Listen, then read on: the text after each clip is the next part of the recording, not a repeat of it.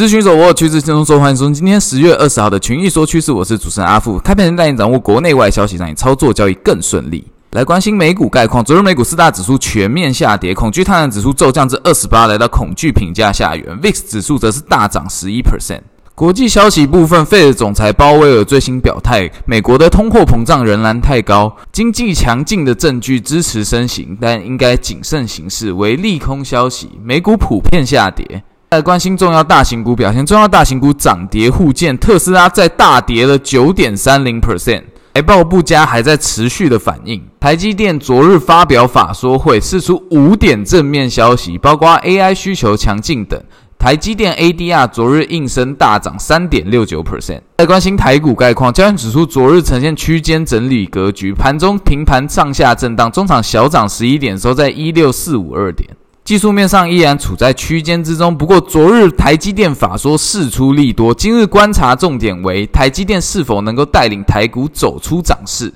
投资人可以偏乐观操作。另外个股部分，利用群益大老鹰独家选股策略，选出的个股有二三三零台积电、三一二二生全、三五二九力旺、六四七二宝瑞以及三零三六的文业，投资人可以多多关注。好，那今天的群英说趋势就到这边。索取平面战报，请加入我们的老鹰官方 Line@ at 小老鼠 U 八八八八。一说趋势，我们下次见。